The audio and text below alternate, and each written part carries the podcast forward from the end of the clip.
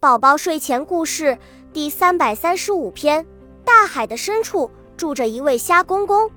虾公公很老了，背驼的呀，就跟弯弯的月牙似的。虾公公呀，想再去海面看一次太阳。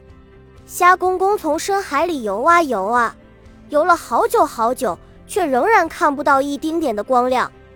哎，我可能看不到太阳了。虾公公灰心地想，突然，一柱水花把虾公公高高抛到了海面上，阳光顿时温暖了他的全身。看啊，一头鲸鱼正在喷水呢。